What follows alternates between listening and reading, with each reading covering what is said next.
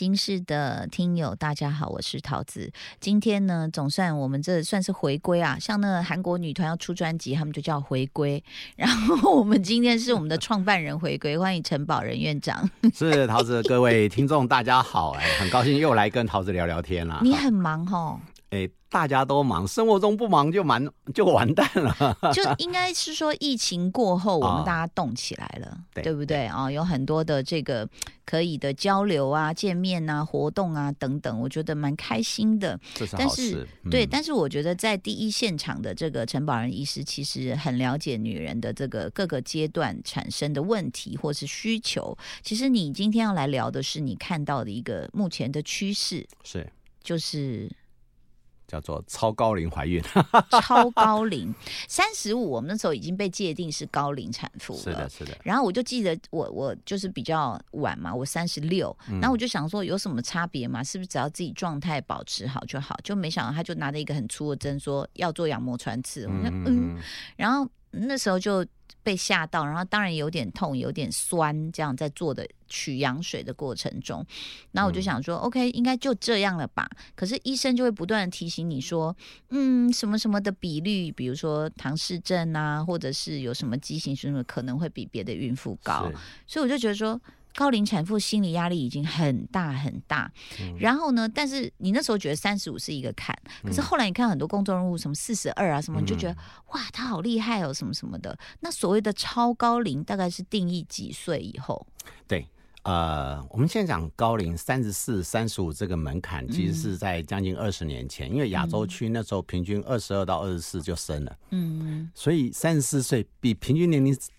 老了快十岁，很容易本来就定义上是高龄。高龄对，但是如果你现在三十六岁到我门诊来产检，我会叫你嫩妹。嗯，因为我平均门诊年龄已经是三十八到四十二岁来第第一胎了。哦，那我们的所谓的高龄，呃，三十四岁，在国外是三十八岁。随着教育越来越普及，大家因为教育越晚毕业，越晚就业，越晚早步入婚姻职场，所以。婚姻呃，生育的年龄的确往后延，那大概在国外是三十八岁，近年来四十岁我们就认为是有点超高龄，因为它的卵子品质真的是大幅的下降。嗯，那所以这个有可能透过运动或他很养生，然后他外表看起来很年轻什么，所以他的卵子年龄你知道就是我了解你意思，因为我门诊。女人是最喜欢做预防性的事情，所以很多都会说：“嗯，我要不要做一些预防啦？让我早早一点更年期，让我卵子品质比较好。运动可不可以改善？逻辑上可以，可是身份证这个是一个很残酷的，就说也改善不可能变成十八岁的意思啦，但顶多年轻个一两岁是有可能。是呃，卵子的品质可以有些改善，但是其实现实生活很难，因为你所谓的保养呢，你很可能是。包含你的熬夜，甚至你的身体压力，忽胖忽瘦，其实这些都会影响到卵巢水流啊的血流，所以会影响他的年龄。但是我觉得生育毕竟只是人生一个可能的阶段，嗯，如果你可以也愿意生育，早点把它生掉就可以了。嗯，那我们面临到超高龄这四十岁，我我就举我最近几个例子。我最近那天看门诊，哇，一个四十四岁，一个四十五岁，一个四十六岁，哇！所以那些门诊跟完，突然。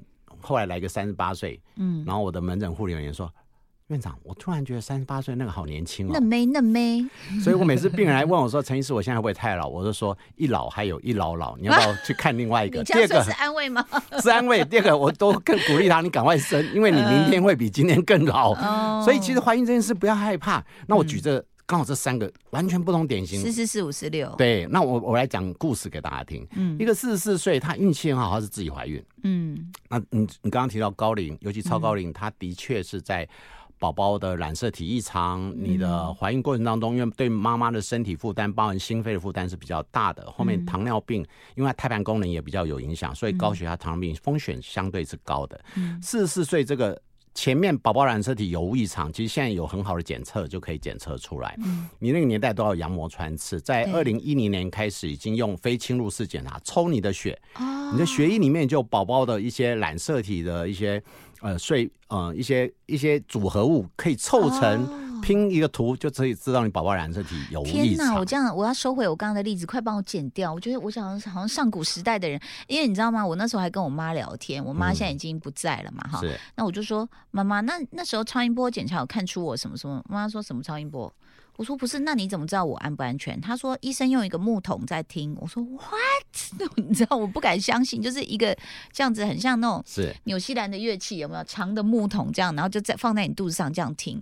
那接下来我刚刚讲到那个，就已经是被淘汰的一个技术了。杨摩川超音波是在一九七零，就是啊一九七几快八零台湾普及。普及，那因为就刚我是我做哦学生时代那时候，哇，那个讲超音波，大家讲的很神奇，那是民国七十五年的时候。OK，那所以现在抽血就可以了。抽血在二零一零年开始，在二零一四年已经变成一个主流，所以现在在八九成以上已经都选择抽血。第一个，他十周就可以抽，十二周知道答案；因为第二个，他抽个血就知道。好，那其实高龄没什么了不起，他就是去做，哎，过程也还好。那当然他不可。后非的，就是会面临到有点糖尿病跟高血压，但这个在医疗上我们都可以处理，它也顺顺的。嗯，那我讲四十五岁这个，四十五岁这个其实人家就有准备，其实它有点像志玲姐姐的概念。嗯。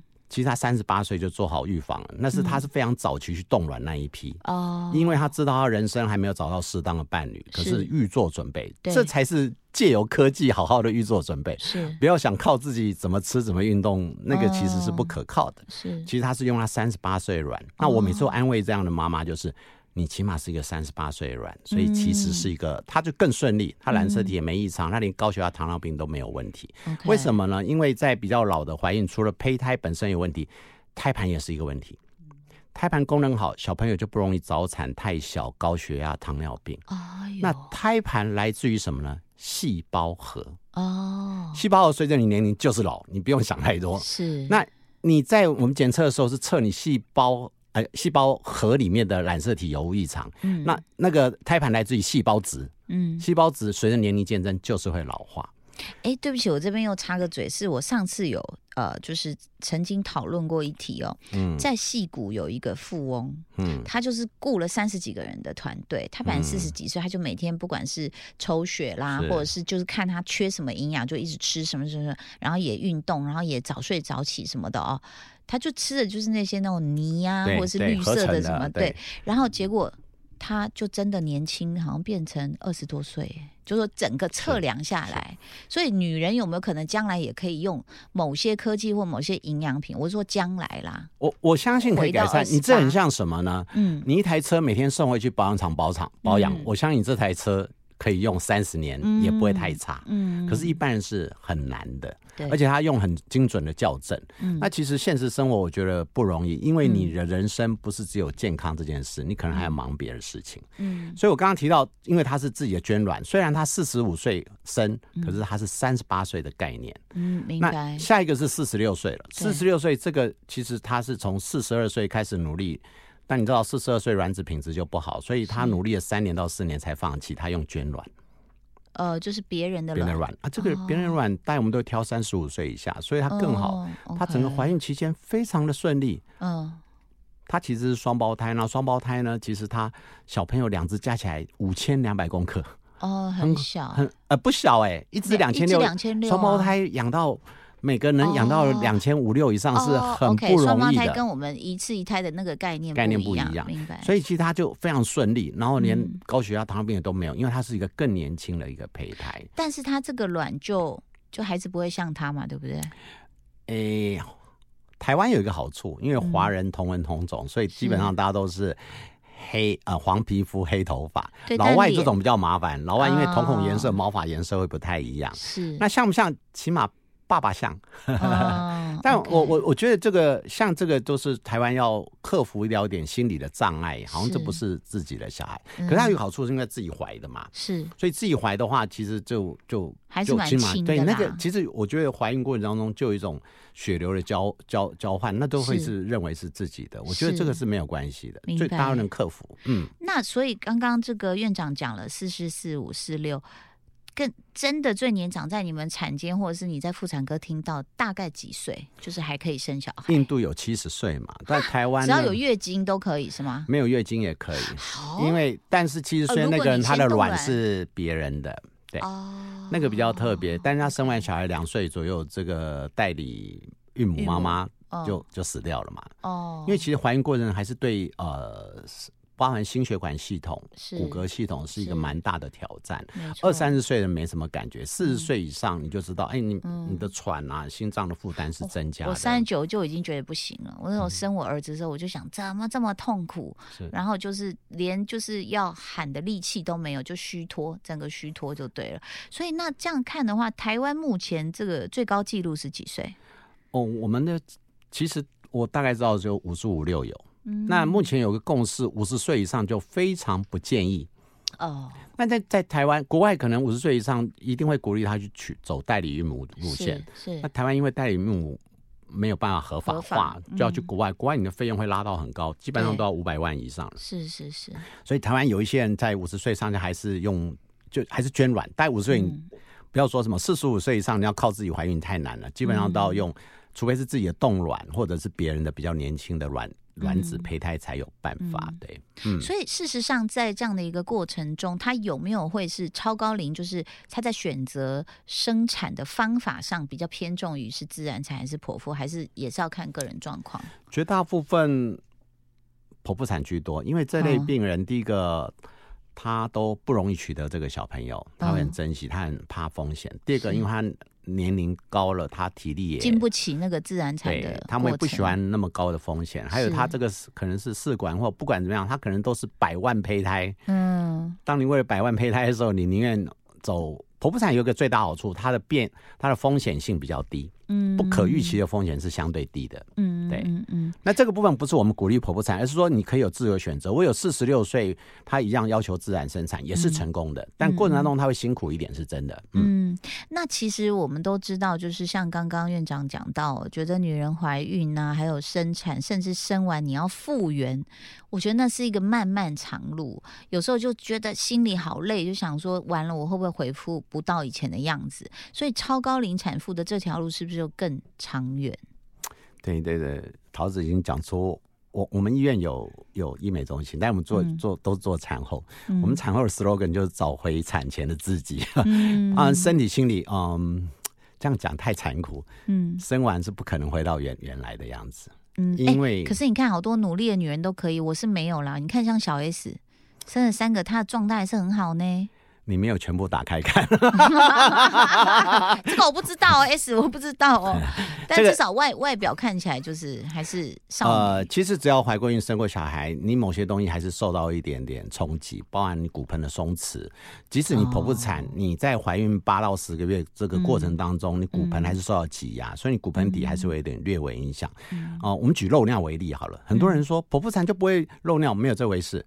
当你怀孕过程当中，你的骨盆底有对有一些压迫，就是小小的变形。即使你生回去了，它回去一些。当然，你宝宝的比较小一点，你的身体肌肉弹性越好，这种破坏是越少。但是只要怀孕，约略都有影响。嗯所以我们现在会更希望，就是在孕前或者初期怀孕就要做好好的核心肌群跟肌肉的耐力训练，其实有助于呃。健身房是这样子啊，台湾爱去就去，不爱去你叫他去，他很痛苦。嗯，我们在二零一五年啊，美世界妇产科医学会已经有一个概念，希望怀孕的人可以趁这机会开始增加核心肌群的相关运动，所以那时候开始规划有一些几十人老师在做教育课程。一八年台湾逐渐要引进，嗯，大概训练一两百个种子讲师，但是在。一九二零就疫情，所以就没办法。我们相信未来会再慢慢导入，我们已经要重新再导入这个部分。嗯，是到妇产科去上体适能。哦，我们妇产科会连接体适能老师去做，但这个部分妇产科扮演一个重要角色，因为孕期是最容易接收。新的卫教观念跟愿意改变自己，因为他改变自己是为了小孩，对，所以包含你看糖尿病、妊娠糖尿病，他为了小朋友愿意吃营养品，为了小朋友愿意做营养，呃，那个饮食的改善。我饿死，我怀第二胎就妊娠糖尿啊，是啊，对啊，那时候是你最愿意接受改变。呃，我怀怀孕五个月，我体重往下掉，是，因为就控制啊，是，所以你就知道。改变是可以，你只要饮食改变，后面是会有改变。那你这些健康尝试的改变，第一个你会为了小孩，那你照顾全家，你先生也会改变，你的长辈也会改变。所以改改造女性其实是对整体社会有很大的影响力，所以女人很重要。嗯，刚刚讲到其实这个超高龄的这个问题哦，就是大家可能说啊，干嘛你那么晚生什么？其实最近因为我们呃，我我有另外一个新节目叫《全明星辩论会》哦，其实是一样的问题，就是来了，就是呃，大家迟迟不结婚，哈，不是说我不愿意结，而是整个现现状不允许。比如说，第一个你找不到人嘛，是；第二个你没有钱嘛，嗯，自己生活可能都是。刚刚好很紧绷，我怎么可能在一个呃没有准备的状况下去结婚？那所以其实有些人可能就是，比如像我们都已经算上一代的女人了，就觉得说，嗯，找到一个还不错的。但事实上后来等到比如说我们的亲朋好友啊、街坊邻居啊坐下来聊天的时候，都发现说，原来你吃了这么多苦，受了这么多委屈。然后那可是你知道吗？我那天最热泪盈眶的事就是，呃，听到一些朋友在。聊的时候，我就想说，女人为什么一定要走入婚姻？然后为什么一定要生小孩？因为他们真的隐忍几十年。然后我就想说，那你们后悔吗？你知道我听到那个答案，我眼泪掉下来。哎，他们就居然这么辛苦的事之后，他们说有小孩一点都不后悔。哇，我真的是想到讲到听到就想哭。那我就觉得说，这个真的好像是人家讲天生的一个母性哦。所以今天我们在这一集聊的是超高龄怀孕，但下一集我就要跟这个院长来聊一聊，就是所谓的太委屈婚姻。对，那所以其实好，我们这样讲，假设一个女人都很顺呐，哈，就是她遇到这个男人也是啊不错，大家相处的很好，也很成熟。你的建议就是用生呃，就是生理来看的话，几岁到几岁仍然是那个最好的一个阶段怀孕，就二四嘛？到三十。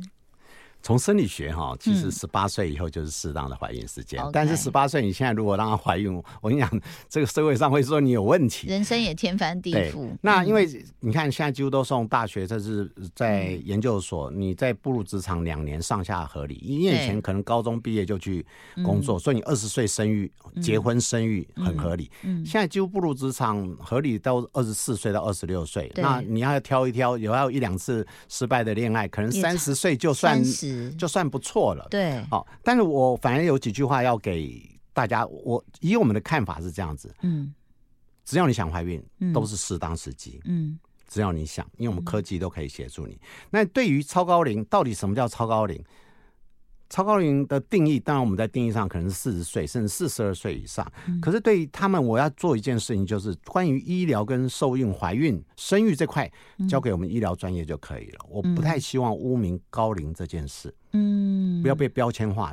你现在觉得四十二岁老，我跟你讲，以后可能一票都四十六岁。嗯，就像你当初觉得三十六岁被一直标是高龄，你现在来是嫩妹，你知道吗？那另外生育随时开始不不迟。我反而是对这一堆这。这一批想要生育的年龄高、资深一点的父母亲，嗯，我给他两个建议，才是最实在的。嗯，你们要保养好身体。嗯，因为当你四十几岁生育小孩，你有没有想过，你小孩大学毕业的时候，你已经六七十了。嗯。所以你必须保养身体，保养你的体能跟外形。没错，妈妈要保养外形。你永远相信小你越漂亮，你的小孩越越越愿意你去家家长会啊，压力好大。好，那爸爸要保养好体能，因为陪小孩玩基本上是爸爸的责任是居多。哈，那第二个你要做好有点隔代教养的这种心理准备。嗯，为什么呢？因为二十年就是一个 generation。你四十几岁生，你跟你小孩其实差两代。嗯，虽然你知道你是他爸妈，可是你要扮演好，你可能是阿公阿妈带小孩那个 generation 的差异。嗯，所以你这样子来谈的话，你心情会比较好一点。你会觉得什么小孩都不不听话，跟你那个年代不一样。嗯，真的就是不一样。反正这两点给大家一个建议，然后其实不要害怕生育，交给我们医疗专业。其实你你你担心的事情，全世界都在。面临这样的事情很好，因为反正我觉得科技啦、医学都是日新月异嘛，所以真的很需要专业人士的帮忙。好的，今天院长给大家一些建议。如果说你现在才三十三十几岁，你还是个嫩妹，哎呦，这个听起来真舒服。不过下一周我们就要跟这个院长聊一聊呢，这个让我心里这个这周觉得心情很 down 的一个话题，就是太委屈的婚姻。今天先谢谢我们的陈宝仁医师，谢谢大家的收听哦，拜拜，拜拜。Thank you.